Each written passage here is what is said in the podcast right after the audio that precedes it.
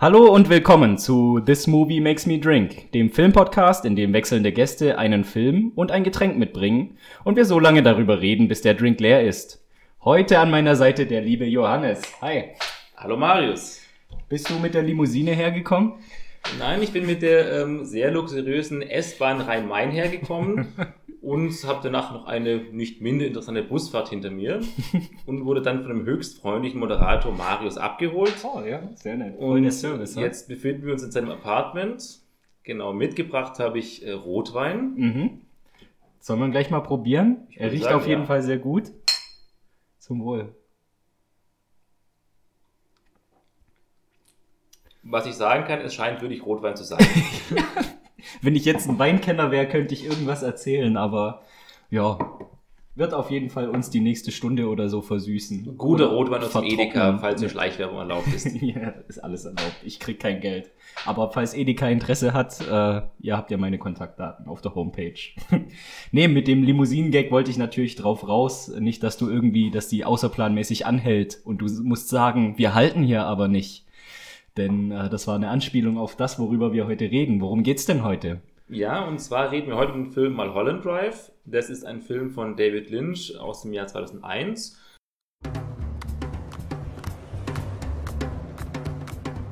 I can't believe it. I'm just so excited to be here. I'm in this dream place. This one comes highly recommended. What are you doing? Get out of the car. Yeah. The girl is still missing. What's wrong? I just don't know who I am. I wonder where you were going. Mulholland Drive. Come on, it'll be just like in the movies. We'll pretend to be someone else.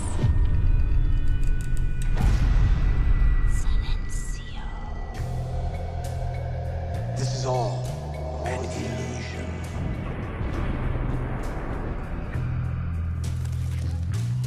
You want to know who you are, don't you?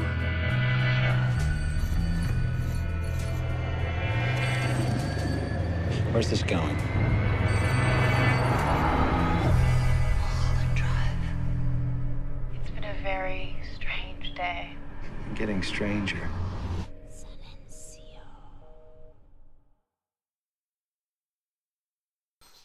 Und das ist einer meiner Lieblingsfilme. Ähm, so wie ich das mitgekriegt habe, bist du auch ein großer Fan von diesem Auf Film. jeden Fall, ich liebe den Film. Und Ja. genau, und deswegen reden wir heute über diesen Film. Ja, ich freue mich schon mega drauf. Äh, vor allem, ja, ich will noch nicht zu viel vorwegnehmen, aber da kann man ja so viel reinlesen und äh, mit so viel verschiedenen äh, Theorien arbeiten. Ich glaube, da werden wir echt ein bisschen buddeln heute. Ähm, Denke ich auch, ja. Vielleicht, ich weiß, das ist eine sauschwere Aufgabe, aber für die Zuhörerinnen und Zuhörer, die den Film noch nicht kennen, könntest du ganz grob zusammenfassen, worum es geht? Falls man den Film mit einem einzigen Wort zusammenfassen sollte, würde ich sagen Illusionen. Mhm. Das ist wahrscheinlich ein bisschen zu wenig. Wie kann man den Film zusammenfassen? Ich würde sagen, vordergründig geht es darum, es ist eine, eine junge Schauspielerin, die geht nach Hollywood und dort hat sie einen Termin für ein Vorsprechen oder sie möchte sich, sie möchte eben Karriere als Schauspielerin machen und momentan sieht es relativ erfolgsversprechend aus bei ihr und sie kann dann in der Wohnung ihrer Tante wohnen und als sie diese Wohnung betritt, merkt sie, dass dort eine, eine unbekannte Frau Zuflucht gesucht Mhm. hat. Ja, und diese Frau nennt sich Rita. Und später kommt raus, es gab einen Unfall und dort hat sie ihr Gedächtnis verloren. Diese Rita hat Diese Rita, verloren. genau. Ja. Und im weiteren Verlauf des Filmes versuchen diese beiden Frauen eben rauszufinden, ja, was war das für ein Unfall, ähm, Mhm. der da passiert ist? Wer ist Rita überhaupt? Hm. Und genau, und die versuchen das rauszufinden. Parallel gibt es noch einen anderen Handlungsstrang, der erzählt ein bisschen von einer Verschwörung in Hollywood. Da wird ein, ein junger Regisseur unter Druck gesetzt, weil er soll eine bestimmte Schauspielerin anheuern. Hm. Und der Untergrund von Los Angeles und die Mafia und sonstige zwielichtigen, zwielichtigen Gestalten scheinen damit zu tun haben. Hm. Das ist so ein bisschen die Nebenstory. Genau, und so geht es eben, ähm, denkt man ja, das läuft auf irgendein geradliniges Ende zu. Aber spätestens nach zwei Dritteln des Films merkt man, dass es nicht ganz einfach aufgelöst wird. Da gibt es einen größeren Plot-Twist. Ich denke, über den werden wir nachher ähm, vielleicht noch. Ja, ja, auf reden. jeden Fall müssen wir. Das ist äh, das Entscheidende des ganzen Films. Genau, und dann der Schluss des Films erzählt im Prinzip eine ganz andere Geschichte. Mhm. Darüber vielleicht nachher ein bisschen mehr. Mhm. Aber das ist erstmal das, wobei man, wenn man beim ersten Mal den Film guckt, das, worüber es vordergründig geht. Mhm. Genau. Und dann kommt gerade also auf, auf den, ohne zu viel zu spoilern, auf das letzte Drittel ungefähr des Films wieder dein Schlagwort Illusion auf jeden Fall Genau, ähm, genau. ins Spiel. Ja, mich würde mal interessieren, als du den Film zum ersten Mal gesehen hast, war das dein erster David Lynch? Und kannst du dich noch dran erinnern, wie alt du da warst und was der Film so mit dir gemacht hat? So, hast du da noch Erinnerungen an dein erstes Mal Mulholland Drive? Äh, ja, ich, ich glaube, es müsste im ersten Semester gewesen sein. Das heißt, ich bin gerade von zu Hause ausgezogen und es war noch so ein bisschen die Zeit, äh, wo man, wo Kino.to noch relativ, es gab noch kein Netflix. Oh, ohne Werbung zu machen. Ich habe nur gesagt, es gab es. Ich habe nicht gesagt, es benutzt wurde. Der Vorläufer des Streamings sozusagen. genau, die waren ja eigentlich Innovatoren. So. Man könnte es auch so ausdrücken. Wer weiß, ob es Netflix heute in der Form gäbe. Innovateo. Ja. Zum Beispiel. Ja. ja. Nee, und das Schöne, da, man, ähm, da habe ich halt angefangen, relativ verschiedene Filme anzugucken. Mhm. Genau, und ich bin so ein bisschen auf diesen Typus des ähm, Mindfucking Movies gekommen. Mhm. Ich glaube, ich habe vorhin zum Beispiel mal Memento von ähm, Christopher Nolan gesehen. Mhm. Oder ich habe auch Donnie Darko gesehen. Und dann bin ich ein bisschen draufgekommen auf äh, David Lynch. Und ich meine mal, Holland Drive war auch mein erster David Lynch-Film. Mhm. Genau, und zu Beginn, zumindest, also ich habe zuvor Memento gesehen und Memento löst sich im Schluss irgendwie auf. Mhm. Das heißt, man guckt den Film und hat während des Films viele Fragen und am Schluss denkt man, aha, so ergibt es alles Sinn. Mhm. Und bei Mulholland Drive im ersten Mal geht man vielleicht ein bisschen naiv ran und denkt sich, am Schluss gibt es die große Erklärung, das alles erklärt. Mhm. Aber dann steht man da und denkt sich, okay, was habe ich gerade zweieinhalb Stunden angeguckt? Also man, man lässt sich von dem Film auch so ein bisschen treiben und Mhm. Am Schluss, man hat, also ich hatte auf jeden Fall das äh, das Bedürfnis, den Film ein zweites Mal anzugucken. Ja, und das ist ja eigentlich so das Genau, beste und- Zeugnis, was man einem Film Genau, ausstecken und ich habe dann kann. Ne? zunächst mal natürlich im Internet irgendwie nach Interpretationen recherchiert, weil ich war einfach so neugierig, das hat mich so interessiert, so, okay, was, was will dieser Film eigentlich jetzt ausdrücken? Mhm. Und ich glaube, ich habe ihn kurz nach ein zweites Mal angeguckt und dann fängt man natürlich auch an, viel mehr auf bestimmte Details zu achten. Mhm. Auf jeden Fall. Die dir dann auch wirklich beim zweiten Mal ins Auge springen oder manchmal auch erst beim dritten oder vierten Und das Mal. finde ne? ich auch ja. spannend selbst. Ich habe den ist wirklich schon sehr häufig gesehen und auch vor diesem ähm, unserem Podcast habe ich mir nochmal angeguckt, vor Mhm. etwa zwei Wochen. Und selbst dann habe ich immer noch weitere kleine Details entdeckt. Ja. Und das ist wirklich so schön. Es gibt selten Filme, wo man, oder wo die Details auch so eine Rolle spielen. Und da gibt es wirklich so, zum Beispiel, das ist, das ist meiner Freundin aufgefallen, die hatte mitgeguckt. Mhm. Du erinnerst dich doch an den Auftragskiller. Sie hat doch quasi im ersten Teil des Films Ja. gibt es diesen Auftragskiller, der sich so stümperhaft Genau. anstellt. Der, äh, der Ritas Ex-Freund bei Dexter war, glaube ich. Daher kenne ich den. Aus der Ach, Serie der Dexter. das, der- der Drogensüchtige? genau, aus Staffel Ah. 1 bei Dexter, ja. Und das ist, genau, aber der ist ja quasi, zu Beginn wird er quasi als relativ stümperhaft dargestellt. Hm. Der bringt aus Versehen drei Leute um, weil der In einer grandiosen Comedy-Szene. Also Prinzip, David ja. Lynch, auch bei Twin Peaks sieht man das und ab und zu, der hat wirklich, obwohl er so, so mindfuckige Filme macht und dich in Albtraumfantasien reinschmeißt, er hat ein gutes Gespür für, für Comedy, finde ich. Und das sieht man in dieser Szene. Genau, ich Ja. weiß nicht, du hast äh, Twin Peaks, äh, falls man hier spoilern darf, da gibt es auch die eine Szene, wo dieser, Zwerg mit diesem Eispickel dann Mhm. äh, durch dieses Gebäude läuft und jemanden umbringt. Das ist, denke ich, auch irgendwie vergleichbar, Ja. so komplett skurril, dass man sich überlegt, was tut er da gerade? Ja, und, ja. Aber man muss innerlich schon fast ein bisschen lachen irgendwie. Ja, und ich glaube, dass diese, dieses Lachen, das kommt eben auch aus der Skurrilität heraus. Genau. Also so als alleine für sich stehender Sketch würde das gar nicht funktionieren, aber dadurch, dass du mehrere Stunden einfach in so einer absurden, albtraumhaften, traumhaften Fantasiewelt, wie auch immer verbringst, verschrobenen Welt, ja. äh, ist es dann auf so eine absurde Weise komisch, dass du halt wirklich lachen musst. So, das finde ich, macht David Lynch ganz schön genial. Ja, aber genau, Entschuldigung, zum Auftragskiller zurück, ja. Genau, da ist mir aufgefallen, der hat in der, in der Traumszene, also zu Beginn des Films, im Prinzip zwei verschiedenfarbige Augen. Ein blaues und Mhm. ein grau oder grünes, Mhm, meine ich. ja. Und im Schluss, als wir quasi den, den Auftragstitel im letzten Drittel des Films sehen, hat er dann nur noch zwei blaue Augen. Ach, Ja? krass. Ich weiß nicht genau warum, aber ich bin mir sicher, dass es kein Zufall war. Ja. Ja, Nee, also, also- David Lynch arbeitet meistens, wenn er irgend sowas einbaut, dann hat es auch irgendeinen tieferen Hm. Sinn und Zweck. Ja. ja, so funktioniert Filmanalyse ja zum Beispiel auch. Wir unterstellen dem Regisseur oder der Regisseurin auf jeden Fall, dass alles, was im Bild zu sehen ist und wie es inszeniert wird, wie es, was weiß ich, im Dialog betont wird, wird auch bewusst so gemacht. Weil nur so kann auch Filmanalyse funktionieren. Und wenn ich es einem zutraut, dass es wirklich absolut bewusst eingesetzt wurde, dann David Lynch. Ja. Ich weiß nicht, soll man vielleicht ein bisschen näher auf die, äh, den, die Idee des Traumes in dem Film eingehen? Also können wir- in Details verlieren? Können wir, können wir gerne mal machen, weil, anderes? ja, also der Begriff Traum ist ja jetzt schon ein paar Mal gefallen. Genau, genau. Äh, Roger Ebert, der ja so, ich würde mal sagen, einer der, vielleicht der berühmteste Filmkritiker aller Zeiten ist, der hat auch den Film mit einem Traum verglichen. Und das sieht man auch in manchen Amazon-Rezensionen oder so. Also der, der, der Begriff Traum ist eigentlich so unweigerlich mit dem, mit dem Film verbunden. Finde ich, kann man auch wirklich auf diesen Film anwenden. Also was hast denn du da so für Beobachtungen gemacht oder? Ja, ich meine, so eine gängige Interpretation, die ich im Prinzip auch teile, sieht ja wie folgt aus, dass die ersten circa zwei Drittel des Films sind im Prinzip ein Traum von der Diane. Also Diane ist die, die junge Schauspielerin, die ich Mhm. zu Beginn erwähnt habe, die nach Hollywood kommt und da Karriere Watts. machen möchte. Ja. Genau, Naomi Watts ist es. Im ersten Drittel oder in den ersten zwei Drittel des Films heißt nicht Diane, sondern Betty. Mhm. Also im Prinzip Betty ist ein Name, den sie in ihrem Traum für sich selbst gewählt hat. Das ist so ein bisschen, man könnte sagen, so ein bisschen die Idealvorstellung von ihr. Das ist eigentlich die Person, die sie gerne sein möchte. Mhm. Weil es ist quasi eine junge, erfolgreiche Schauspielerin, beziehungsweise auf dem Weg, eine solche zu werden. Und ihr scheint auch alle zu gelingen. Ja, das heißt, es sind schon ein paar Hindernisse in diesem Weg, aber sie ist relativ ehrgeizig, mutig und ihr scheint alles zu gelingen, mehr oder weniger. Im le dem letzten Drittel des Films ist sie dann wieder die richtige Diane. Mhm. Das ist, dann ist sie quasi wieder wach. Wird auch als Diane angesprochen. Genau, genau. Ja. Da wird sie erst Diane angesprochen. Also man geht davon aus, dass im Prinzip die ersten zwei Drittel ein Traum von dieser Diane sind. Mhm. Ja, und dann ist im Prinzip relativ das Gegenteil. Sie wollte eine bestimmte Rolle in einem Film haben, hatte sie nicht gekriegt. Und sie hatte auch eine lesbische Affäre mit einer anderen Frau. Und das ist ein bisschen in die Brüche gegangen.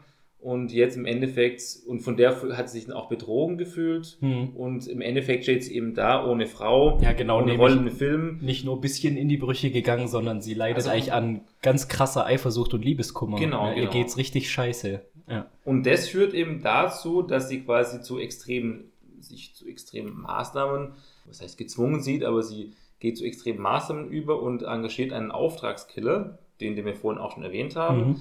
Und möchte eben, dass dieser Auftragskiller die ihre ehemalige Freundin, Liebhaberin Camilla um, umbringt. Mhm. Und Camilla ist eben genau diese Frau, die im ersten Teil des Films, die sich Rita nennt, Mhm. den Gedächtnisverlust leidet. Mhm. So, also würdest du sagen, dann die ersten zwei Drittel, bis eben diese blaue Büchse geöffnet wird, Genau. äh, äh, ist Traum und das, äh, der, das letzte Drittel des Films, was dann die Charaktere quasi gespiegelt, sämtliche Charaktere, die auftauchen, Mhm. nochmal gespiegelt zeigt, ist dann die Realität. So, das wäre so eine der Interpretationen, die man machen kann. Genau, genau. Ja. Welche Rolle wer spielt dann diese, also vielleicht für die Zuhörerinnen und Zuhörer, die den Film noch nicht kennen, es taucht immer wieder, ja fast schon Videospielartig, aber ich finde so dieser Traummetapher passt das auch, äh, eine rote, äh, äh, Entschuldigung, eine blaue Box auf, die Ja. sie in der Wohnung finden, ne, von der Tante, beziehungsweise die diese Rita in der Handtasche Ja. hat, ne? Und im Laufe des Films finden sie auch einen Schlüssel, einen passenden Ja. Schlüssel dazu. Der blaue Schlüssel taucht auch in verschiedenen Formen, sowohl im Traum als auch in Realität auf. Und in dem Moment, wo sie quasi den Schlüssel in diese blaue Box stecken und öffnen, haben wir ja diesen Switch von quasi Genau. Traumwelt zu Kollabiert Realität. der Traum sozusagen. Genau, genau. Was spielt denn dann in dieser Interpretation diese blaue Box und dieser blaue Schlüssel für eine Rolle? Genau, der blaue Schlüssel, also wenn man es chronologisch sieht, der Schlüssel symbolisiert meiner Ansicht, also der, der Auftragskiller, den sie engagiert, um die Camilla umzubringen, der sagte, wenn der Auftrag abgeschlossen ist, ähm, legt er den blauen Schlüssel oder er zeigt einen blauen Schlüssel und er sagt, er legt diesen blauen Schlüssel an den vereinbarten Platz. Mhm. Ja, und Diane fragt dann noch so ein bisschen naiv, ja, und was öffnet dieser Schlüssel? Mhm. Und der Auftragskiller lacht im Prinzip nur. Mhm. Ja, das heißt, im Prinzip, der Schlüssel, der Schlüssel ist eigentlich nur quasi ein Signal, um ihr zu zeigen, ich habe den Auftrag abgeschlossen. Mhm. Und im den ersten zwei Drittel des Films sieht der Schlüssel auch ganz anders aus. Das heißt, vorher ist es quasi einfach ein normaler blauer Schlüssel. Ähm, später ist er relativ viel größer und ähm, So dreieckig, ja, so fast dreieckig, schon so Science-Fiction-artig. Ja, genau, so so, ein bisschen ja. so Kunst, Kunstwerkartig Ja, ja. aus, genau. Ähm, die blaue Box taucht quasi, das ist interessant, das habe ich vor kurzem ähm, dann auch gesehen, Mhm. Als sie mit dem Auftragskiller redet, Mhm. wenn man aus dem Fenster rausguckt, Mhm. sieht man so einen blauen Abfallcontainer oder so einen Müllcontainer.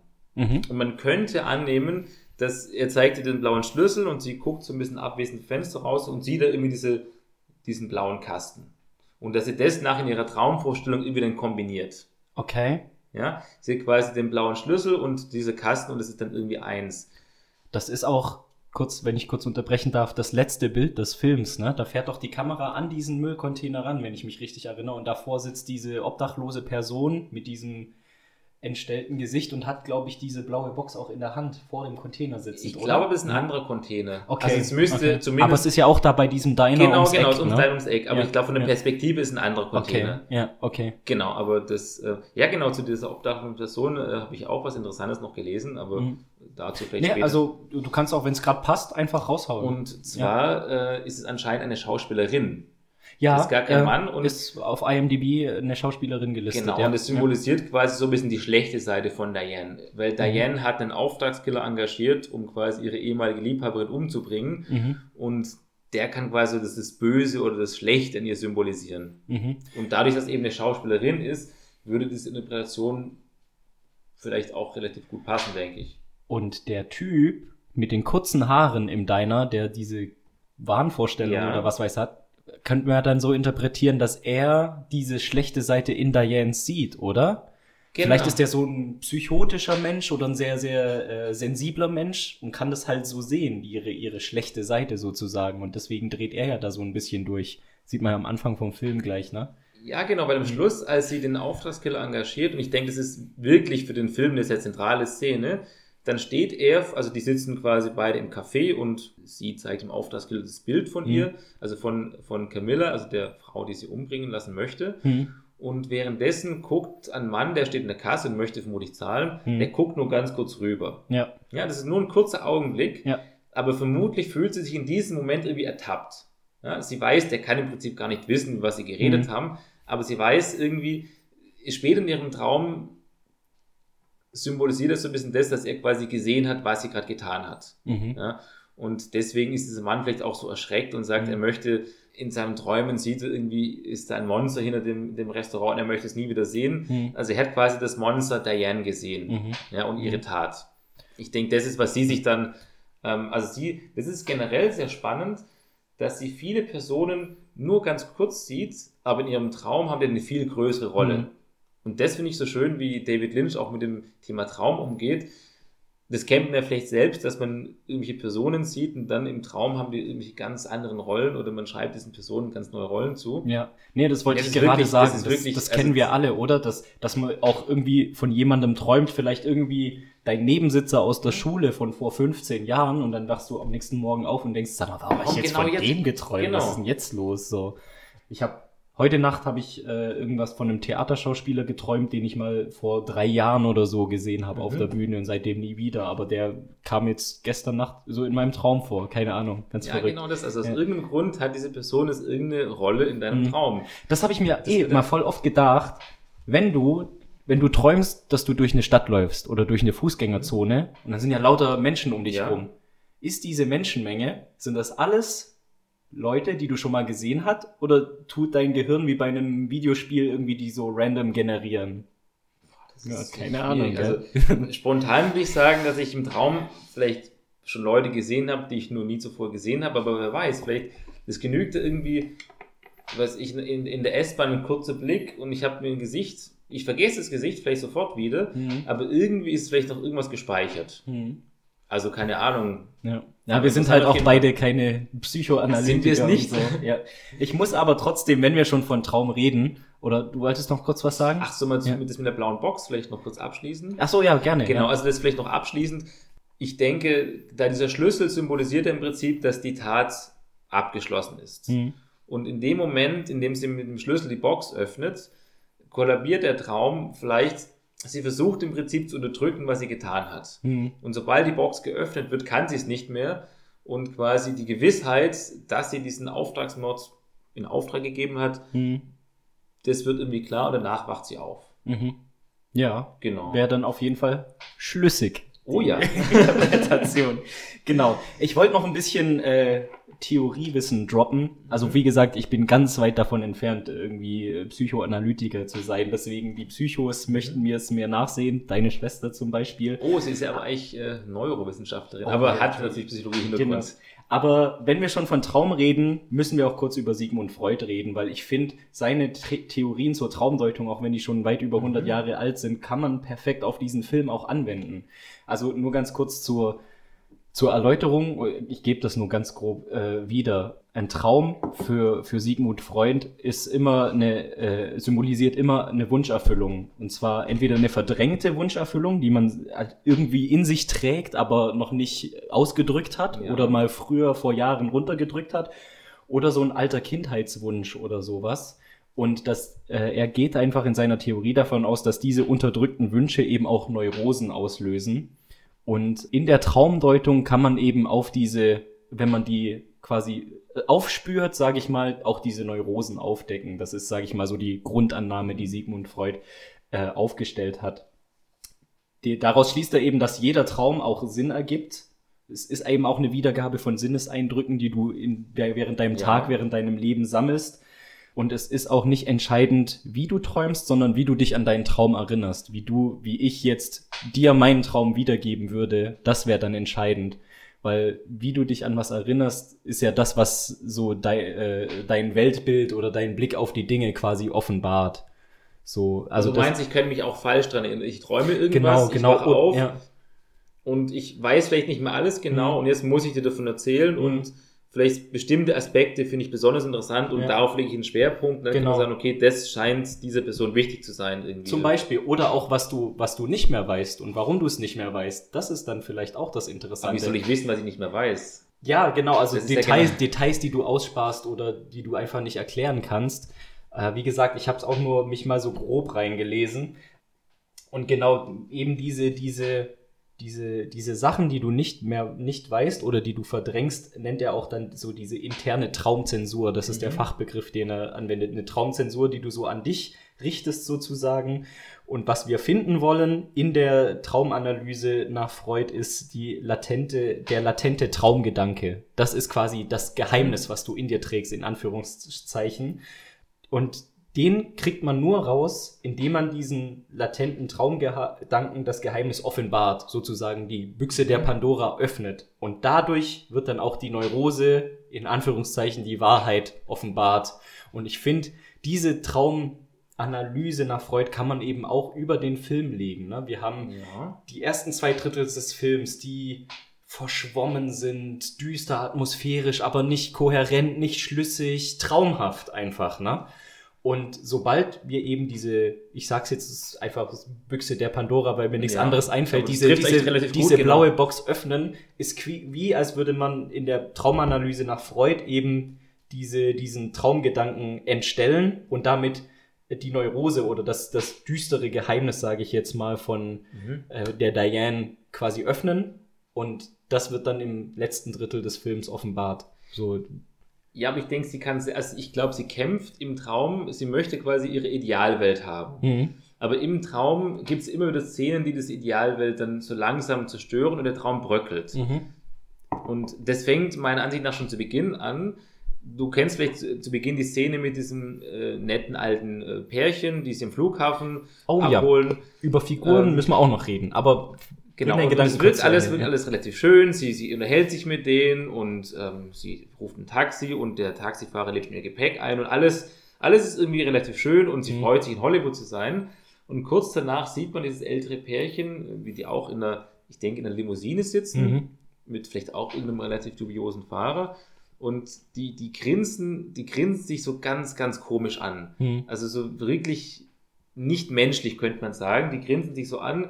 Ähm, sie schlägt ihm, glaube ich, irgendwie von Oberschenkel, als ob sie irgendwie einen, einen bösen Plan irgendwie durchgezogen hätten. Und Mhm. dann merkt man so, dass auch in diesem Traum immer wieder so so Dinge eingestreut werden, die den Traum, also es ist keine reine, kein, kein komplettes Idealbild. Also das Mhm. Idealbild bröckelt immer. Mhm.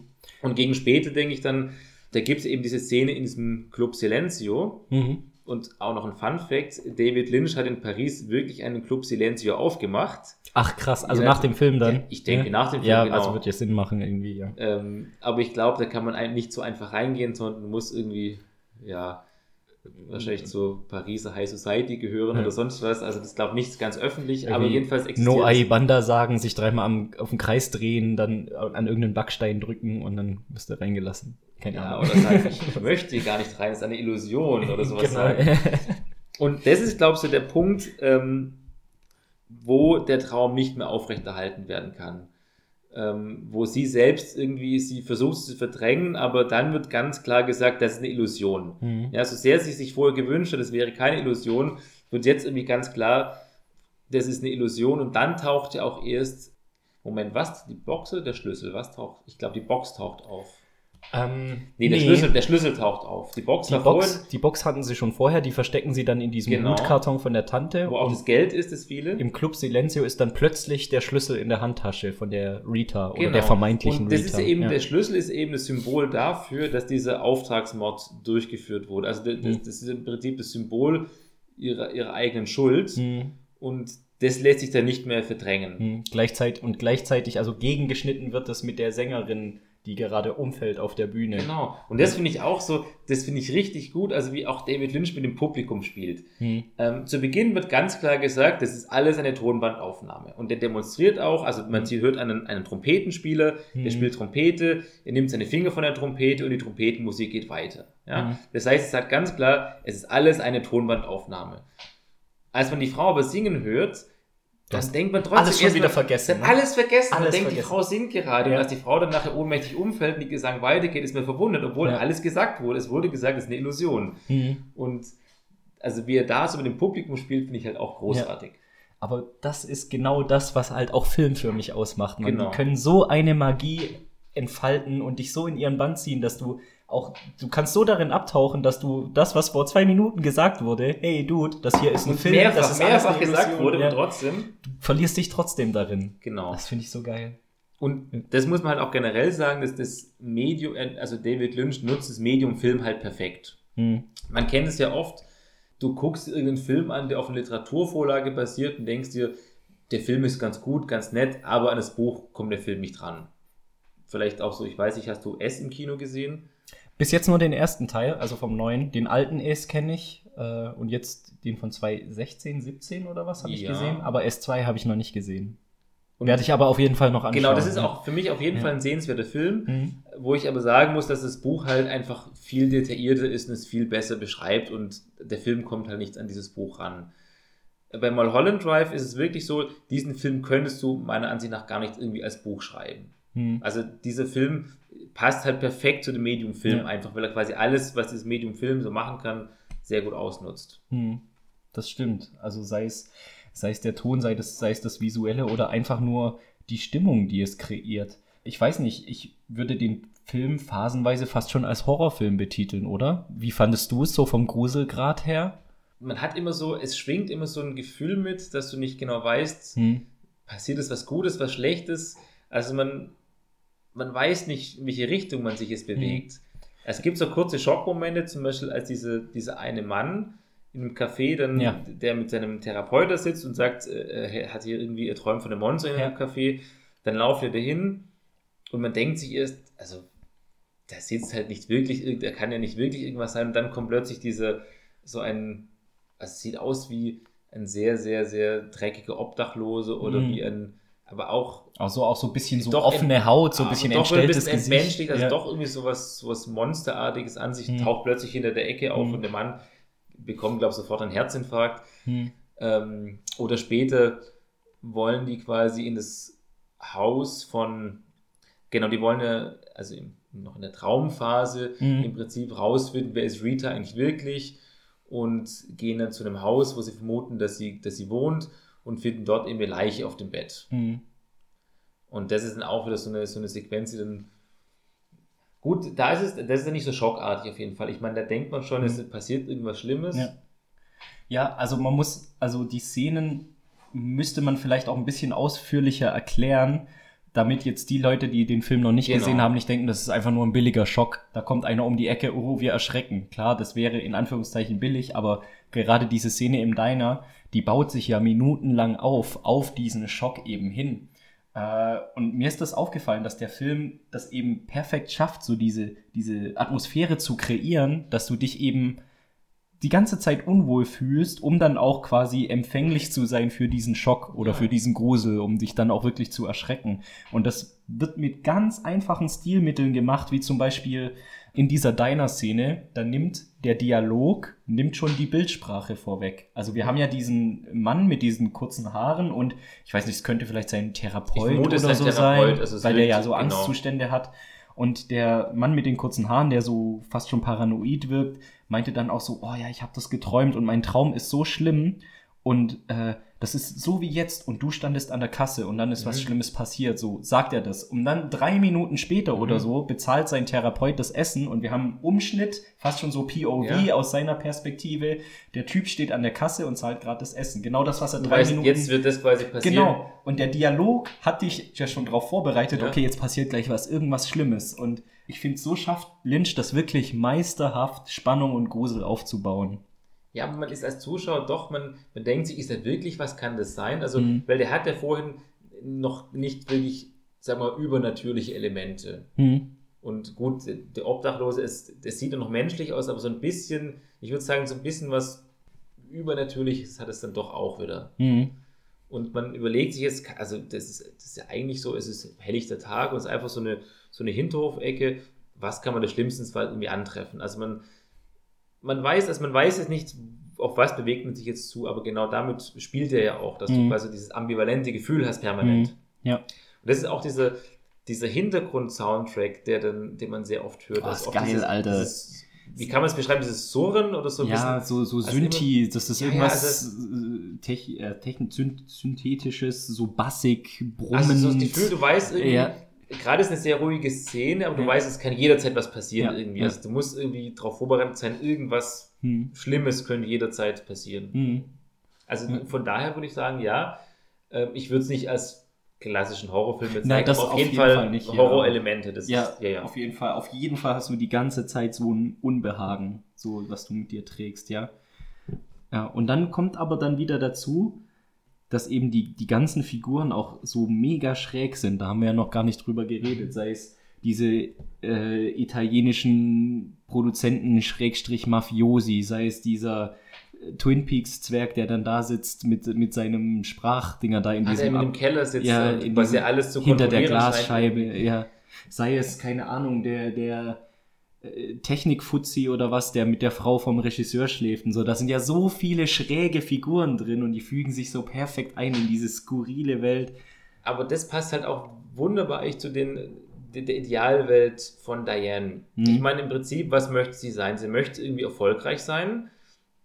Und in ihrem Traum ist sie quasi erfolgreich. Sie wird auch zum Vorsprechen eingeladen. Alle sind überzeugt von ihr und bewundern sie quasi. Und dann ist quasi eine andere Sache ist, sie hat ja quasi, sie wollte in irgendeinem Film eine Rolle haben, hat die Mhm. nicht bekommen. Und in ihrem Traum schiebt sie das quasi auf eine Verschwörung zurück. Hm. Und so würde ich das Ganze mit diesen, diesen Italienern, diesen Mafiosis ein bisschen interpretieren, dass sie quasi sagt, na, es lag nicht an ihr, dass sie die Rolle nicht gekriegt hat, sondern Hm. hier in Hollywood, da ist irgendeine Verschwörung im Gange. Hm. Ja, irgendwie, da haben sich irgendwie ganz hohen Tiere oder ganz niedrigen Tiere, die im Untergrund sitzen, die haben sich dagegen verschworen und deswegen konnte ich diese Rolle nicht kriegen. Hm. Und genau, und halt das dritte vielleicht, dass sie diesen, diesen Auftragskiller quasi dann äh, in ihrem Traum ist ja relativ stümperhaft. Hm. Dass sie sich vielleicht noch überlegt, naja, sie stellten sich als stümperhaft vor, weil sie noch einen Rest Hoffnung hat, dass er versagt haben könnte. Hm. Würde Ja. auf jeden Fall reinpassen. Genau, weil eigentlich, als er den, das einen Auftrag gibt, sagt sie ihm, ja, sie ist sich absolut sicher bei dem, aber in Wirklichkeit ist es wahrscheinlich einfach eine Impulshandlung. Und danach fängt sie, glaube ich, sofort an, das zu bereuen, was sie Mhm. gemacht hat. Und deswegen hofft sie quasi innerlich, dass er doch einfach ein Stümper ist. Hm. Vielleicht lässt sich das mit diesen zwei verschiedenfarbigen Augen auch irgendwie darauf zurückführen, dass sie dann irgendwie, sie hält ihn für einen anderen Menschen, als sie ihn kennengelernt hat. Mhm. Ja, würde auf jeden Fall Sinn machen. Ja, ich habe äh, über diese ganzen Figuren äh, habe ich mir teilweise echt auch Gedanken gemacht, bin aber auch noch auf keinen so grünen Mhm. Zweig gekommen. Vielleicht können wir da zusammen was Ja, erarbeiten. Also zum Beispiel, du hast vorher schon dieses alte Ehepärchen beschrieben, Genau. die, die nette alte Dame, die äh, Rita auf ihrem Flug begleitet hat und dann aber lachend davonfährt in der Limousine und die dann auch äh, später, das haben wir noch gar nicht erwähnt, Mhm. die Rita auch zu, äh, oder die dann Diane, ne? Diane, genau, Ja, genau Diane. zum, zum Selbstmord. Genau, treiben. das ist eine richtig gruselige Szene, wo du dann so die Tür Noch nie waren zwei alte Menschen so, So- gruselig, Alter. Oh, und das ist so, so richtig, richtig albtraumartig. Ja. Also wenn man einen Albtraum Alter. perfekt darstellen will, genau das Krank. irgendwie, du, du, irgendwelche Leute verfolgen dich, Ja. du kannst dich ausweichen und, Ja. Also, ähm, also wer die alten Leute sind, hast du da irgendeine, ähm, ja, habe ich, habe ich. Oh, Äh, Also, nur so, also ältere Menschen, also gruseligere ältere Menschen sind nur die, die Greta Thunberg hassen. Kleiner politischer Gag. Aber ähm, ich habe mir gedacht, die zwei stehen, also für mich ist nämlich ähm, mal Holland Drive, ich gucke den äh, alle drei, vier Jahre an. Mhm, ich muss kurz ja. ein bisschen ausholen. Ich gucke den alle Ja, drei, vier wir Jahre wir an. haben ja Zeit. Und bis dahin, genau, bis dahin habe ich auch immer wieder so Details vergessen. Also jedes Mal, wenn ich den Film wieder sehe, wie du es vorher sagst, Ja. dann denke ich, ach guck mal da, das war so und ach so war das noch und da ist ja dieses Detail und ah, jetzt macht das so Sinn und so. Und, und ich habe mal Holland Drive aber immer abgespeichert, ganz grob in einem Satz als eine Geschichte von einer Frau, die halt ihr, ihren Traum von Hollywood träumt, aber von der Stadt aufgefressen und ausgespuckt wird, sozusagen, komplett desillusioniert zurückgelassen wird. Und ich habe so für mich die Interpretation, dass diese alte Frau und der Mann, dass die Los Angeles symbolisieren. Sie heißen sie mit einem strahlenden Lächeln willkommen. Willkommen in der Stadt, gute Zeit, wir wünschen dir nur das Allerbeste. Und am Ende treiben sie sie aber auch in den Selbstmord, in den Wahnsinn, in, in was auch immer. Und auch die Darstellung der Stadt wandelt sich während dem ganzen Film. Also wir haben am Anfang, kurz nach dem Autounfall, guckt die vermeintliche Rita über die nächtliche Skyline und das funkelt und glitzert fast Ja. schon wie ein Sternenhimmel, wunderschön. Und auch als die äh, Dings Diane in der Stadt ankommt, ist das mitten am Tag, helllichter Sonnenschein und wir haben so Helikopterdrohnen, waren es glaube ich damals noch nicht, Helikopterannahmen von oben so, ne? Wir haben auf die, Stadt- Hollywood Hills, Ja. genau, man sieht das ja, Hollywood-Zeichen. und wir haben aber auch, wir gucken so von oben herab auf Mhm. die Stadt. Es ist übersichtlich, es ist greifbar, es ist hell ausgeleuchtet, es ist wunderschön. Aber das ist das letzte Mal, dass wir die Stadt Mhm. Ja. so sehen werden, weil je weiter sich die, äh, die, die Geschichte fortsetzt, wandelt sich auch das Bild von der Stadt. Also irgendwann sehen wir zum Beispiel nur noch, also haben wir nur noch Dunkelheit bis hin zum Club Silencio. Wir haben nur noch Untersicht. Wir gucken nur noch von unten auf die Gebäude nach oben. Da, da vielleicht noch ganz kurz, Ja. was mir da gerade spontan eingefallen ist. Du erinnerst dich doch, als sie dann zu Beginn zu der Villa von ihrer Tante fahren, gibt es irgendeine so eine Aufnahme, wo, äh, wo die eine Haushälterin, die sie nach quasi als, äh, aber vielleicht nachher später mehr zu der, ähm, als der Haushälterin auffällt, dass der Hundekot auf dem Boden liegt. Mhm. Und das ist so eine Nahaufnahme von diesem Hundekot. Und das würde quasi deine, das geht auch in die Richtung, du siehst irgendwie dieses schöne Hollywood und alles Mhm. ist wunderbar sauber Mhm. und plötzlich siehst du halt doch irgendwelche Schmutzflecken. Ja. Ja, und das wird dann, wie du gesagt hast, nachher immer dunkler und, und düsterer, aber zu Beginn kündigt er sich dann schon so langsam an Mhm. mit solchen Sachen. Ja, also ich finde, das Stadtmotiv ist ein ganz, ganz wichtiges für diesen Film. Also so, zumindest für meine persönliche Interpretation. Und David Lynch hat ja auch gesagt, einer der wesentlichen Inspirationen für Mulholland Drive war äh, hier Sunset Boulevard. Boulevard Ja. der Dämmerung heißt er auf Deutsch. Ich habe den leider noch nicht gesehen. Auch noch. Aber die grobe Plotline von dem Film soll auch sein von einer Schauspielerin, die halt scheitert, beziehungsweise an der Stadt Mhm. zugrunde geht. Ja, deswegen, also, und für mich war dann eben, das macht dann halt auch irgendwie Sinn. Also das passt rein, dass diese zwei alten Herrschaften einfach die Stadt auch so ein Stück weit symbolisieren, ne? Die sind schon länger da als sie, die waren schon immer da, Mhm. die kennen sich aus, heißen sie herzlich willkommen, aber wenn sie dann aufgebraucht ist, in Anführungszeichen, dann quasi entsorgt. Und Genau. dann kommt eine neue, jüngere. hm, so, Das, das, das, das, habe ich jetzt auch noch, also ich habe vieles irgendwie mal gehört, dass sie irgendwie ihre Eltern symbolisieren oder mhm. sie hat irgendwie zu Beginn so ein Jitterbug-Turnier gewonnen, dass es irgendwie die, die Preisrichter sind und dass die später eben natürlich, dass ich vorstelle, okay, diese Leute müssten wahnsinnig enttäuscht von ihr sein, nach dem, was sie getan hat. Aber das mit der Stadt finde ich auch sehr spannend, weil so, so vorne herum sehr nett und zuvorkommt und Mhm. hier äh, Welcome to Hollywood, Welcome to LA. aber hintenrum dann ganz anders. Hm. Quentin Tarantino hat mal gesagt, ein ganz berühmtes Zitat, dass äh, Los Angeles die einzige Stadt auf der ganzen Welt ist, an der man an Lob verhungern kann. So nach dem Motto, als Künstler, du gehst von Produzent zu Produzent und Pitch zu Pitch und Ja. alle sagen super. Weltklasse Idee, ich hab's geliebt, fantastisch, aber Du hörst nie was von denen. ja, genau, du, du, wir können es leider nicht finanzieren oder was weiß ich so, ne? An Schönheit zugrunde gehen oder an Lob verhungern. Ja, genau. Was ist denn der Cowboy? Der Cowboy, ähm, dazu vielleicht auch zu einer sehr interessanten Szene, die auch, finde ich, ähm, sehr wichtig für den Film ist. Das ist auch wieder im letzten Drittel des Films, also der Nicht-Traumsequenz. Da wird sich von, von Camilla und das ist ein, der Regisseur, das ist der Adam Casher, den haben wir, Hm. glaube ich, gar nicht erwähnt. Nee, nur Den, so halb. den ja. können wir vielleicht ganz kurz einführen. Das Mhm. heißt, eine Traumsequenz ist der Adam Casher ein, ich würde sagen, relativ erfolgreicher Regisseur, der möchte einen, ähm, einen Film drehen und Mhm. wird eben von irgendwelchen Unterweltleuten massiv unter Druck gesetzt. Mhm. Und außerdem in der Ehe läuft es nicht gut, seine Frau betrügt ihn und nachher fliegt er aus seiner Wohnung und muss in irgendeinem abgeranzten Hotel in der Stadt unterkommen. Ja, das heißt, dem geht es in der Traumsequenz, geht quasi alles schief, was schief gehen kann. Hm. In, Im echten Leben ist er quasi eigentlich relativ erfolgreich und er ist jetzt mit Camilla, also der Liebhaberin von Diane, liiert. Und wie rauskommt, wollen quasi er und Camilla heiraten. Hm. Er ist quasi der Auslöser für die Eifersucht und Genau. die, die, Und- die Liebeskummer von äh, Diane. Und ja. das passiert auf dieser Dinnerparty. Die ist Mhm. eben sehr entscheidend. Also man, so wie ich das, wie man es interpretieren kann, die beiden haben wohl, oder Camilla hat wohl schon mit Diane Schluss gemacht. Sie hat gemeint, nein, diese Hm. Beziehung mit ihr ist nicht mehr gut. Diane möchte es nicht so wirklich wahrhaben, aber scheint sich vielleicht irgendwie damit arrangiert zu haben. Dann wird sie allerdings von Camilla zu einer Dinnerparty eingeladen. Hm. Und ich vermute da, dass dann Diane nochmal so ein bisschen die Hoffnung hat, dass doch alles wieder gut werden könnte. Ja? Mhm. Also, dass es so, so einen letzten Rest Hoffnung hat. Hm. Ähm, das wird dann aber auf der Dinnerparty komplett zerstört. Mhm. Also erst macht man ihr quasi, sie merkt gleich irgendwie, dass sie nicht so wirklich willkommen ist. Dass sie Mhm. kommt irgendwie zu spät und entschuldigt sich dafür.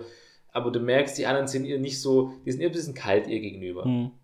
Und während dieses Dinners ähm, sagen eben Camilla und Adam, dass sie heiraten wollen. Und das ist dann das, was sie komplett, wo ihre Welt sozusagen, oder ihre Vorstellung, ihre Idealvorstellung zerbricht dann eben. Hm. Ja. Und was ist jetzt mit dem Cowboy? Und genau, bei diesem Dinner läuft im Hintergrund plötzlich ein Cowboy durch das Bild. Ja. Und ich vermute, dass der Cowboy hat im Prinzip in der echten Welt keine wirkliche Rolle. Mhm. Im Traum hat er dann eine viel größere Rolle. Und ich vermute, das liegt einfach daran, weil es eine sehr markante Erscheinung ist. Hm. Da gibt es ja noch eine zweite Geschichte. Sie trinkt einen Espresso. Und da vielleicht ganz kurz, sehr schade, dass in deinem Podcast keine zwei Getränke erlaubt sind, weil sonst hätte ich heute auf jeden Fall einen Espresso mitgebracht. Hätte ich aber noch Servietten besorgen müssen. Selbstverständlich. Ähm, und ich hätte den natürlich ausspucken müssen. ja. Leider glaube ich, dass mit dem Espresso der Podcast nicht lang genug gewesen wäre. Deswegen, Ja, dann wäre es so ein Zwei-Minuten-Podcast So. gewesen. Ich hätte einen Schluck genommen, ihn in meine Serviette gespuckt und das war's. Aber zurück zu der Szene. Naja, in der Szene, sie trinkt einen Espresso und währenddessen schaut sie ganz kurz einen anderen Mann an und der guckt sie so ein bisschen grimmig an. Also der sieht, man weiß nicht genau warum, sie guckt ihn nur ganz kurz an und später in ihrem Traum hat der quasi eine Rolle als italienischer Mafia-Boss, der Mhm. quasi Espresso verschmäht. Hm. Das ist auch wieder sehr interessant, quasi, wie man aus so einer kurzen Begegnung im Traum dann so eine, wirklich so eine, so eine große Rolle aufbauen kann. Hm.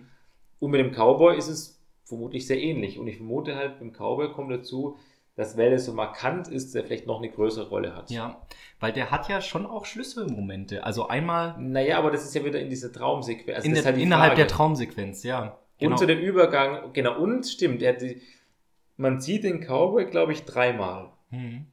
Ja, doch, dreimal passt, ja. Genau, also das erste Mal ist äh, in der Traumsequenz, wo er quasi dem Regisseur, dem Adam Casher, mit dem redet er und er macht im Endeffekt, er macht ihm nochmal Druck, dass er eine Mhm. bestimmte Schauspielerin engagieren soll. Ja. Und er sagt es nicht direkt, aber er gibt ihm zu verstehen, dass er große Konse oder starke Konsequenzen zu befürchten hätte, wenn er sich Mhm. quasi nicht ihrem Willen beugt. Ja. Und er sagt, glaube ich, auch den interessanten Satz, wenn er es richtig anstellt, wird er ihn noch einmal sehen. Wenn er es falsch anstellt, wird er ihn noch zweimal sehen. Wir als Zuschauer sehen ihn noch zweimal. Das ist die Frage, hat es was zu bedeuten? Das könnte heißen, dass es Diane irgendwas Schlechtes gemacht hat und deswegen muss sie den Cowboy noch zweimal sehen. Mhm. Aber das ist jetzt auch wieder eine Frage, ob das zutreffend ist oder nicht. Und die zweite Szene ist eben die, das ist der Übergang von der Traumsequenz zum Erwachen von Diane. Da liegt Diane auf dem Bett und das ist wieder sehr spannend. Sie hat die gleiche Position inne wie die Leiche, die sie vorhin in dem Haus finden. Das haben wir ja schon kurz erwähnt. Ja. Genau. Das heißt, im Prinzip ist es schon fast so, als hätte sie während dieses Traumes vorhergesehen, dass sie irgendwie sterben wird, was im Schluss tatsächlich passiert. Oder sie hat einfach schon abgeschlossen Oder mit sie dem hat, Leben. oder sie hat eben nicht, genau, oder es das ist quasi ein. Ausdruck ihres Unterbewusstseins, sozusagen, Genau. die Leiche. Ja. Und ich glaube, der Cowboy sagt dann sowas zu ihr wie ähm, Aufwachen, meine Schöne oder sowas. Hm. Genau, und das ist eben, also er ist quasi ein bisschen, ja, man könnte sagen, fast wie ein Fährmann quasi, der Mhm. sie quasi vom Traum wieder zur Realität der der zurück Torwart von. Schalke? Klar. Ja. Nein, aber der quasi so, er bildet quasi Brücke von, von Traum zur Realität. ja. Ja, doch kann man, ja, so ein Ja. Schwellenhüter oder Fährmann, ja. Das Genau. stimmt, das ist ja immer so das Symbol, ne, zwischen hier jenseits und diesseits. Genau. Ja. Und das ist halt besonders spannend, weil wenn, wenn man nicht sehr aufpasst, also der, der läuft bei dieser Dinner-Szene in der Realität eigentlich nur ganz kurz durchs Bild. hm. Also wenn man Aber er wirklich- sticht trotzdem er heraus. sticht heraus. Ne? Ja. Ja. und das ist so spannend. Aber wenn man quasi einen Moment unaufmerksam wäre, würde man den Cowboy gar nicht sehen. Was ist deine Meinung? Denkst du, er hat noch eine, eine tiefere Bedeutung? Oder? Ja, ich habe also ich mir in meinen Notizen aufgeschrieben Cowboy gleich Gewissen äh, Fragezeichen, dass der irgendwie so eine Manifestation vom Gewissen von jeder einzelnen Figur ist, quasi so als Übersetzer für uns als Zuschauer. So, wir haben den Regisseur, der mit sich kämpft, wie er weitermachen soll, und der Cowboy redet ihm ein, setzt, setzt dieses Filmprojekt fort, Ja. egal wie, und äh, Ja, dass er der auch ist ja eh die, bedrohlich, der Cowboy. Der Mhm. Cowboy sagt ihm nicht setzt fort, egal wie, sondern er sagt ja im Prinzip, mach es so, wie wir wollen. ja, dein Gewissen kann dich aber auch bedrohen. Ne? Also wenn du ein schlechtes Gewissen hast oder so, Ja, gut, das stimmt. Ja. Und dass er eben halt auch zur äh, Diane wortwörtlich sagt, wach wieder auf. Also, ey, komm zurück in die Realität. Ja. Hier, hier spielt das Leben sozusagen. Ja, aber das ist, wie gesagt, also ich bin da auch noch nicht weitergekommen, deswegen hatte ich dich Mhm. auch gefragt mit dem Cowboy. Ich finde eine sehr, aber auch wieder, das spricht wieder für David Lynch, ne? Der zeigt uns, wie viel Screentime hat der. Vielleicht drei Minuten, vier Minuten dieser Aber trotzdem Cowboy. ist es der- so entscheidend. ja, irgendwie, voll. Bei einem über zwei Stunden Film bleibt er trotzdem in Erinnerung. Ja, finde ich, äh, finde ich fantastisch. Denkst du, es hat damit was zu tun, dass wir den insgesamt danach noch zweimal sehen?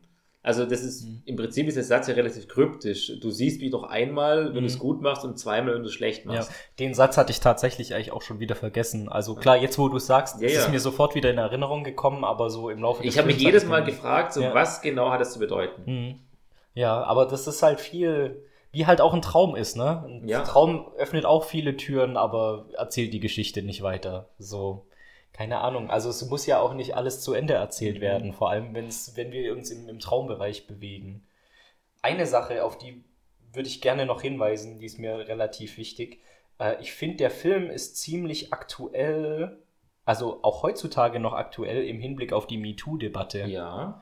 Äh, also spätestens seit 2017, seit wir den äh, Prozess gegen die, den Harvey Monsieur Weinstein, Weinstein. Mr. Weinstein haben. Äh, Dazu einen Schluck Wein vielleicht erstmal. ja, hoffentlich hat er keinen Weinstein. Ich hoffe auch nicht.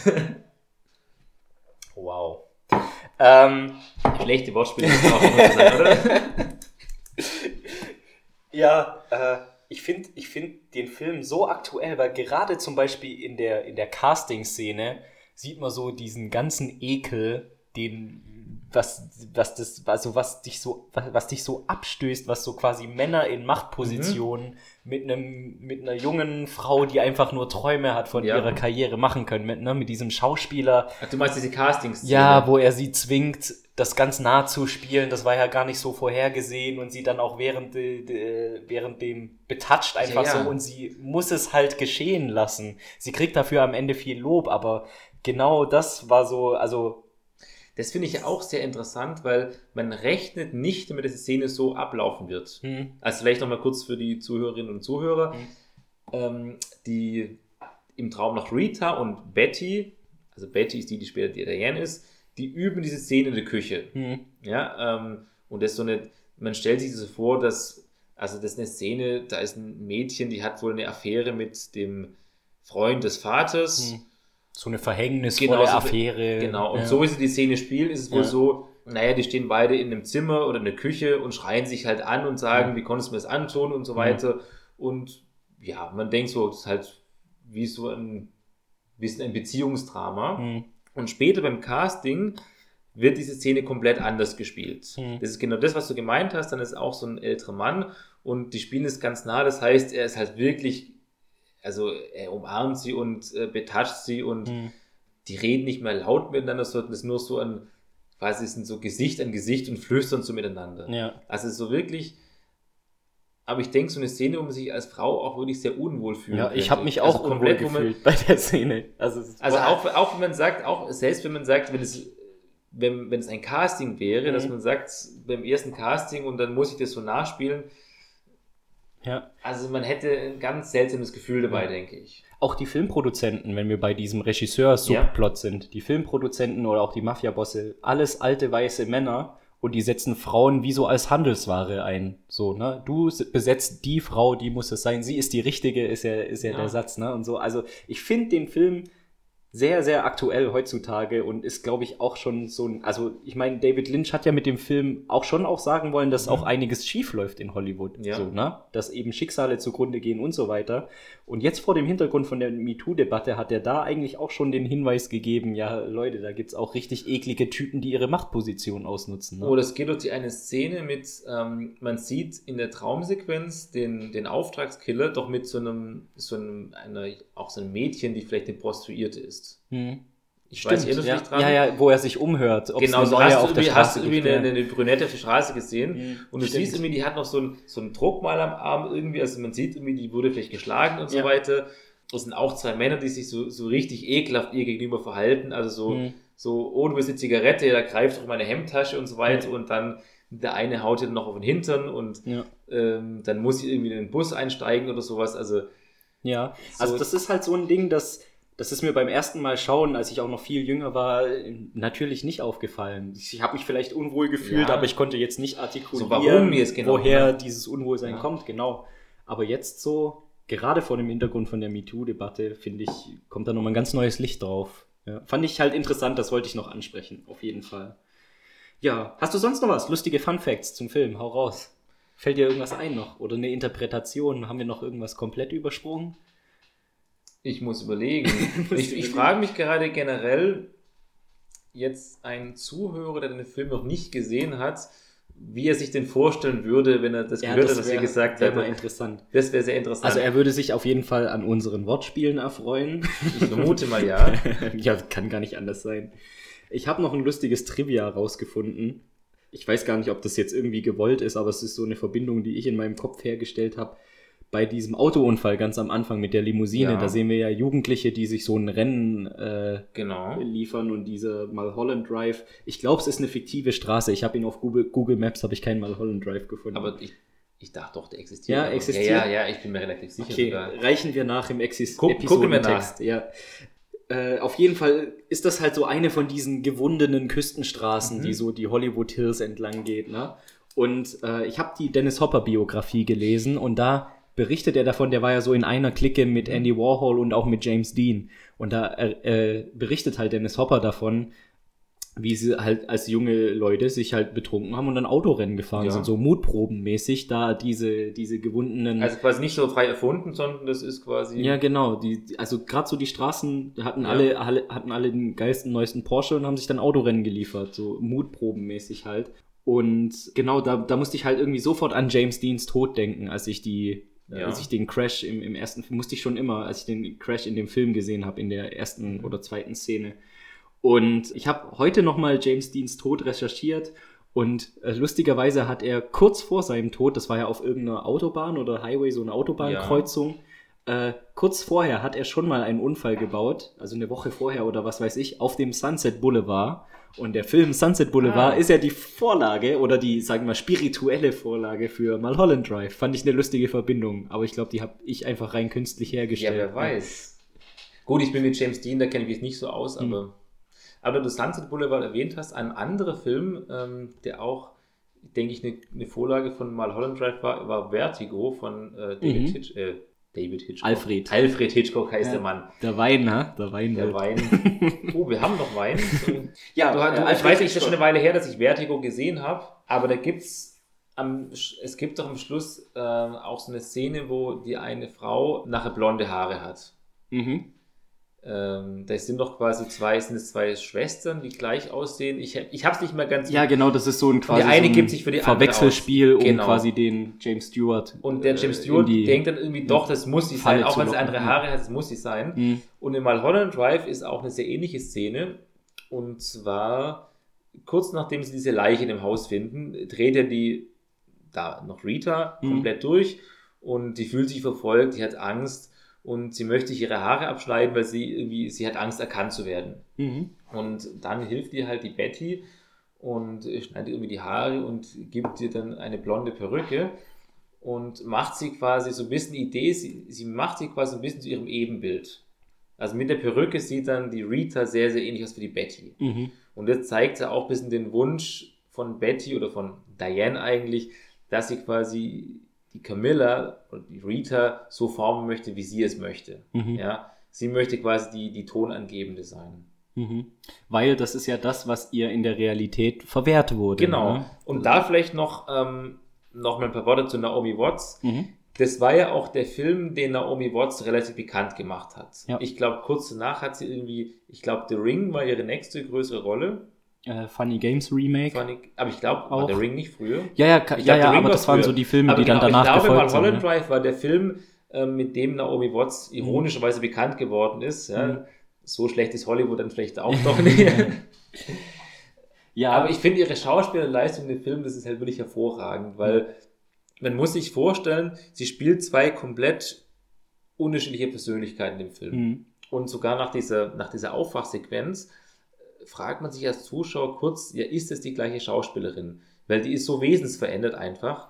Als zu Beginn, sie ist wirklich, Hm. quasi, sie ist- Auch mit der anderen Frisur so, diese- du denkst diese- echt diese- kurz, ob was dieser, ausgetauscht dieser, dieser ja. fröhliche Sonnenschein irgendwie und Mhm. ihr gelingt alles und ja, sie kann alles erreichen, was sie möchte und nachher ist sie ein bisschen so, wie es beschrieben, so ein bisschen die White Trash Frau so ein Mhm. bisschen. Mhm. Ja, Ähm, ja, kommt schon also hin. sie ja. so quasi, sie, sie lacht auch gar nicht mehr so wirklich und sie Augenringe. Augenringe Ja. irgendwie. Ich glaube sogar, du siehst irgendwie, dass ihre, ihre Zähne sehen jetzt ein bisschen schräger aus als vorhin. Okay, ich weiß nicht, ob es in ihrem Lächeln liegt, nicht aber sie, ist, ja. sie gehen auch so wesensverändert. Also Mhm. vorhin war sie und, und ich denke, das ist auch so ein quasi so ein Wunsch von ihr gewesen. Sie war der Bestimmende in der Beziehung. Mhm. Genau, Camilla oder Rita in ihrem Traum war relativ hilflos. Sie war auf die Hilfe von Diane oder Betty angewiesen. Und genau, sie war quasi so ein bisschen die Leitperson. Und später in der Realität ist es komplett anders. Ja, Im Mhm. Prinzip, ich glaube, Camilla hat ja dafür gesorgt, dass Diane irgendeine kleine Rolle in dem Film gekriegt hat. Und sie hat sich ein bisschen um sie gekümmert. Das heißt, sie hat so ein paar Brotkrumen hingeworfen. Und in ihrem Traum sind die Rollen halt komplett vertauscht. Und ich Mhm. finde, dass Naomi Watts es halt so großartig spielt, ähm, weil ich denke, das ist eine Riesenleistung, quasi innerhalb eines Films so zwei komplett Mhm. unterschiedliche Persönlichkeiten ähm, darzustellen. Ja. Da habe ich auch noch ein bisschen Trivia zu äh, Naomi Watts. Ähm, da müssen wir ganz kurz über die Entstehungsgeschichte von Mulholland Drive reden. Das war ja zuerst als TV-Film. Äh, Oder als Pilot gedacht, als Pilot ich. Genau, für als Pilot für einen Serie. TV-Film. genau äh, äh, gedacht. Und äh, 99 wurde das schon gedreht, also zwei Jahre vor Erscheinung. So? Ja, für, für den Fernsehsender ABC. Auch mit der gleichen Besetzung und alles. Und nachdem ungefähr so zwei Stunden Material abgedreht waren, hat ABC den Piloten aber abgelegt, Mhm. abgelehnt und David Lynch hat ein Jahr lang neue Geldgeber gesucht. Dann im Jahr 2000 halt welche gefunden, neue Investoren, hat nochmal Szenen nachgedreht und dann war mal Holland Drive fertig als Kinofilm Ja. sozusagen. Und während der Phase, wie gesagt, du hast ja gerade gesagt, da war eben Naomi Watts einfach noch nicht so wirklich bekannt. So und ähm, sie erzählt auch immer wieder in Interviews, dass zu dem Zeitpunkt war sie auch absolut broke, hatte kein Geld. Äh, ihre äh, Krankenversicherung oder Krankenkasse oder irgendwas hatte sogar gekündigt, also sie hatte gar nichts mehr. So und sie war Sie war die Diane quasi. ja, und sie war wirklich kurz davor, einfach ihre Sachen zu packen und Los Angeles zu verlassen. Ja. So nach dem Motto, dann schaffe ich halt, arbeite ich halt was Richtiges. So, Als ne? Kellnerin Ja. im Mittleren Westen. Und eine gute Freundin hat sie halt überzeugt, zu warten, bis der Film released wurde, Mhm. bis der draußen ist, so dass die vielleicht doch auf der Bildfläche Ja. erscheint und äh, ja, sie hat dann einfach nochmal ein, zwei Monate gewartet und einfach das Glück gehabt. Also es war dann der Kickstart, wie du sagst, für ihre Karriere. Also fast schon ungewollt vielleicht oder doch gewollt, Fragezeichen, fast schon ein bisschen audio autobiografisch äh, hier für Naomi Watts. Finde ich äh, interessant. Ich habe mir auch überlegt, aber da habe ich nichts dazu gefunden, inwiefern diese Regisseurgeschichte vielleicht auch autobiografisch für David Lynch ist. Der hat sich bestimmt auch mal. Adam, mit dem Adam quasi. Ja, genau, der hat sich bestimmt auch mal über Regisseure geärgert. Oder dass er quasi auch ich. unter Druck gesetzt wurde. Ja. Ich meine, das ist ja oft so, man hört es ja quasi, dass irgendwelche Produzenten quasi den Regisseuren sagen, also so Fußfesseln anlegen und sagen, Hm. das und das könnt ihr nicht machen Ja. und Ich ja. finde den einen Satz so hart, äh, wo der Regisseur sagt, nein Mann, ich bestimme über die Besetzung, das ist mein Film. Und der Produzent beugt sich rüber und sagt, es ist nicht mehr ist dein mein Film. Ja. Ja, auch wieder ein Kommentar zum Hollywood-System, zum Studiosystem, auf jeden Fall. Und auch ein lustiger Fun-Fact, den ich gefunden habe. Es gibt ja dann genau nach dieser Szene, wo quasi der Regisseur sozusagen vor versammelter Mannschaft enteiert wurde und ihm der, der Film aus den Händen gerissen Mhm. wurde, geht er ja nach unten und haut Wut mit dem Golfschläger, also das mit dem Golfschläger haut er dann Wut in Brand auf das Auto von diesen italienischen Mafiosis oder möchte gern Produzenten oder wie auch immer ein. Und das hat sich eins zu eins so zugetragen, Anfang der 90er mit Jack Nicholson. Tatsächlich. Da hat Jack Nicholson irgendeinen Deal nicht durchgebracht oder ihm wurde, da wurde irgendwas Zwielichtiges mit ihm gespielt und er ist runtergegangen und hat, also das kann man nachlesen. Mit dem hat, Golfschläger. Und hat mit dem Golf, Golfschläger das Auto vom Produzenten zertrümmert. Castellani-Brüder. Das weiß ich jetzt nicht, nicht. ob die noch dazugehört haben. Ja. Also doch auch viel Realität und persönliche Erfahrung doch irgendwie drin verwickelt. Aber ne? weißt du dann, ähm, ich glaube, für die TV-Serie wurde ja der erste Teil gedreht, also im Prinzip so bis die blaue Box geöffnet Hm. wird, oder? Soweit ich weiß. Ja, also ich habe jetzt nur gelesen, so ungefähr zwei Stunden Film wurde gedreht. Wäre ja, also kann ich wissen, nicht wenn, sagen. Wenn Ja. der zweite Teil quasi zeitversetzt gedreht Mhm. wurde, äh, klar, vielleicht hat sich Naomi Watts dann irgendwie, das wäre, vor allem das wäre spannend, ich meine, man dreht den ersten Teil Mhm. und sie ist noch voll, voll fröhlich, zufrieden, dann heißt plötzlich, hey, Moment mal, äh, der Pilot wurde nicht angenommen Hm. und jetzt dreht man am Schluss oder nach einiger Zeit noch den zweiten Teil und dann ist sie schon desillusioniert und Mhm. sagt, oh Mann, ich hatte ja schon Hoffnung in den Piloten und Ja. jetzt müssen wir noch einen Film drauf machen, äh, ob daraus was wird. Das wäre lustig. Das, das wäre schon zu lustig, wissen, es, aber das ist ja wieder spekulativ eigentlich. Ja, das ist jetzt reine Spekulation. Aber es gibt auf jeden Fall, also der TV-Film oder diese, dieser Mhm. Pilot, wie auch immer, der hat auch einen eigenen IMDb-Eintrag, der hat auch einen eigenen? IMDb-Score, aber ich habe ihn nirgendwo gefunden. Okay. Vielleicht muss ich da nochmal intensiver recherchieren. Also wenn ich es irgendwie rausfinde, dann haue ich es auf jeden Fall in die Show Notes, in die Episodenbeschreibung. Äh, aber ich habe bis jetzt bin ich noch nicht fündig Vielleicht geworden. bei diesem Zwerg im Keller in diesem Rollstuhl, der alles zu kontrollieren scheint. Der hat sicher Genau. eine Kopie davon. ja, ja, Den- der, den der die Fäden der Welt Ja, ja. zieht. Wir müssen nur am äh, das richtige Telefon kommen, um Ja. anzurufen. ja, genau, mit dieser Telefonszene. Ähm, das ist doch auch zu Beginn, dass verschiedene Telefone klingeln und Mhm. ähm, Das ist kurz den anderen bevor der. Auftragskiller da Genau. und die seine Szene Und ganz hat, ja. zum Schluss klingelt ein Telefon und keiner geht ran. Und in der Oh, Realität. wann? Das Habe ich nicht mehr im Kopf. Also man hört das Telefon nur aus dem Telefon- Off, oder? Nee, nee, nee, also man, sieht das Telefon. Okay. Das ist dieses Telefon, wo dieser Aschenbecher daneben liegt. Aha. Ah ja, okay. und ja. ganz zum Schluss oder in der Realität siehst du, das ist Dianes Telefon. Mhm. Weil dieses Telefon klingelt quasi, als Camilla sie anruft und sagt, oh, hier ist die Dinnerparty, möchtest du nicht vorbeikommen? Mhm. Okay. Und sie dann äh, quasi mit der Limousine abholt. ja. Und das ist dann zu Beginn, und ich glaube sogar der Auftragskiller, der dann auf diesem Telefon anruft. Das heißt, zu so, Beginn, ja, ja, ja. also ich glaube, das ist erst irgendwie dieser Mensch im Keller und dann nochmal irgendjemand, dann wird der Auftragskiller angerufen und dann wird eben dieses schwarze Telefon angerufen und keiner geht ran. Mhm. Und ganz zum Schluss siehst du quasi, dieses schwarze Telefon gehört eigentlich Diane. Okay. Was ein Hinweis darauf ist, dass sie halt drüber nachdenkt, vielleicht hat sie auf diese Art und Weise quasi mit diesem Auftragskiller Kontakt aufgenommen. Mhm. Ach krass, wieder ein Detail, was mir ja, nicht siehst du, man kann, das ist ja das Schöne Ja. dran. Ich habe noch ein winzig kleines, also wirklich ein Mini-Spiel vorbereitet. Ich plane damit, das eine feste Kategorie in dem Podcast zu machen. Und zwar äh, habe ich es jetzt einfach mal ganz kreativ Rezensionenraten genannt. Ja. Ähm, ich habe mir auf Amazon drei Rezensionen rausgesucht, die ich ganz interessant oder lustig oder wie auch immer fand. Ich hoffe, sie sind wütend und polemisch. Und du musst raten, ob's, äh, also wie viele Sterne das waren. Von, von 1 bis 5. Es gibt ja keine halbe Sterne Ja. bei Amazon. Sollen wir mal einfach mal loslegen? ja, fangen wir an. Oder willst du noch einen Jingle machen für, für die neue Kategorie? Wow, wow, wow, wow, wow. Rezension raten! Okay, Mit Marius. perfekt. Okay. Was, Also. was bekomme ich, wenn ich richtig rate? Ähm, Also es muss irgendeine Belohnung geben, oder? Sonst ich. dann schü schütte ich dir nochmal deinen Drink nach. Hm. Na gut, das genügt. Klingt ja sehr begeistert. Okay, also Rezension Nummer 1 von Amazon Customer. Das ist einer dieser Filme, die packend und spannend und gut gemacht sind, die einen aber zum Schluss ratlos zurücklassen. Wikipedia, die von mir stets geschätzte Quelle unendlichen Wissens, verweist auf einige Tipps, die David Lynch zum Entschlüsseln gegeben hat. Das würde allerdings voraussetzen, dass ich mir den Film nochmal anschaue, was ich in nächster Zeit nicht vorhabe, aber sicher irgendwann tun werde. Ich meine, es wäre. hatte Ups and Downs, ne? Diese, diese Rezension. Wie ist das Quiz konzipiert? Sind die Sterne quasi überraschend oder schon Tja. im Einklang? Das ist Das ja musst du jetzt rausfinden. Du hast drei, ich lese dir drei Boah. Dinger vor und musst dir so ein Gefühl dafür entwickeln. Kriege ich die Auflösung erst am Schluss oder direkt danach? Ich sag's gleich. Okay. Keine Ahnung, ich sag zwei Sterne, zwei von fünf. Ah, war gut, also gut gedacht. Es war dachte- tatsächlich nur ein Stern. Tatsächlich. Ja, obwohl er es quasi mehr oder weniger lobt. Ich werde mir den Film auf jeden Fall nochmal anschauen. Es ist nur ein Stern. Ja, aber irgendwie so gefühls, ich weiß nicht. So, dann müsste ich mir aber nochmal anschauen. Oh Mann.